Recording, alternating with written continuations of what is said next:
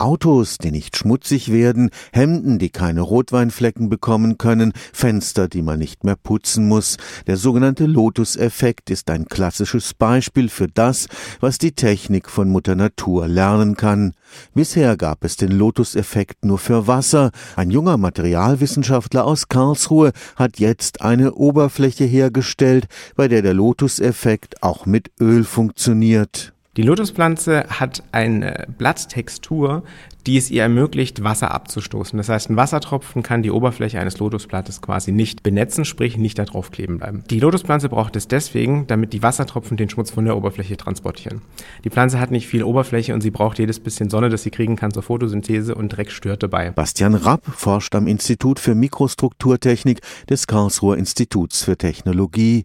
Als Materialwissenschaftler ist er fasziniert von der Oberflächenstruktur der Lotuspflanze. Wenn man sich das unter der Lupe anschaut, dann würde man sehen, dass die Oberfläche so kleine Hügelchen hat. Und diese kleinen Spitzen bestehen aus einem abweisenden Material, nämlich sowas ähnliches wie einem Plastik. Das sind einfach Pflanzenfette. Und wenn der Wassertropfen jetzt auf diese Oberfläche kommt, dann kann er nur diese Spitzen berühren. Was wir in Summe haben, ist ein Wassertropfen, der auf kleinen Spitzen ruht, unterfüttert von einem Luftpolster und auf diesem Luftpolster rollt der Tropfen ab. Mit Wasser funktioniert das perfekt, weil es eine hohe Oberflächenspannung hat, mit Öl bisher leider nicht. Da muss die raue Struktur des Lotusblattes mit den abweisenden Eigenschaften etwa der Fluorpolymere kombiniert werden. Fluorpolymere kennen wir aus unserem Alltag tatsächlich. Das bekannteste Fluorpolymer dürfte Teflon sein, das kennen wir aus der Bratpfanne. Nichts haftet an Teflon. Wenn viel an Teflon haften würde, wäre die Pfanne nicht antihaftbeschichtet. Wenn man jetzt noch dafür sorgt, dass das Teflon seine Lotusstruktur nicht mehr durch Kratzer verlieren kann, erhält man den idealen Werkstoff für super abweisende Oberflächen,